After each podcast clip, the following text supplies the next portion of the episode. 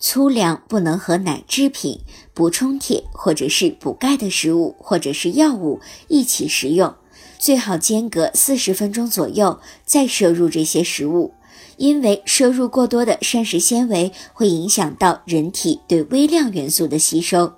例如，将燕麦片和铁剂或者是钙剂一起食用，就会影响到铁、钙的吸收。在食用奶制品的时候，如果同时吃膳食纤维含量比较高的粗粮，也会影响人体对钙的吸收。